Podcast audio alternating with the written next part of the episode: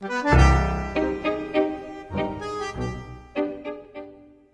Wonderful Musician, Chapter 4 The wolf, in the meantime, had pushed and pulled and bitten at the stone, and had worked so long that he had set his feet at liberty, and had drawn them once more out of the cleft.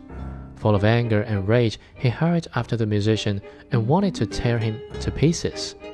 When the fox saw him running, he began to lament, and cried with all his might, Brother Wolf, come to my help! The musician has betrayed me.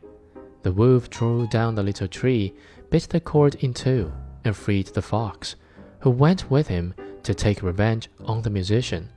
They found the tied up hare, whom likewise they delivered, and then they all sought the enemy together.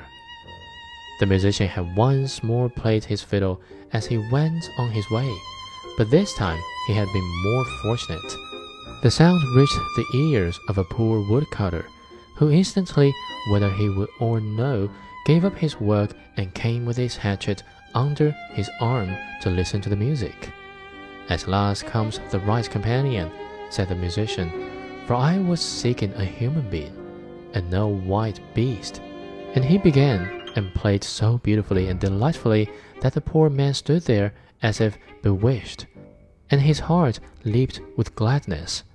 And as he thus stood, the wolf, the fox, and the hare came up, and he saw well that they had some evil design. So he raised his glittering axe and placed himself before the musician, as if to say, Whoso wishes to touch him, let him beware, for he will have to do with me. Then the beasts were terrified and ran back into the forest. The musician, however, played once more to the man out of gratitude, and then went onwards.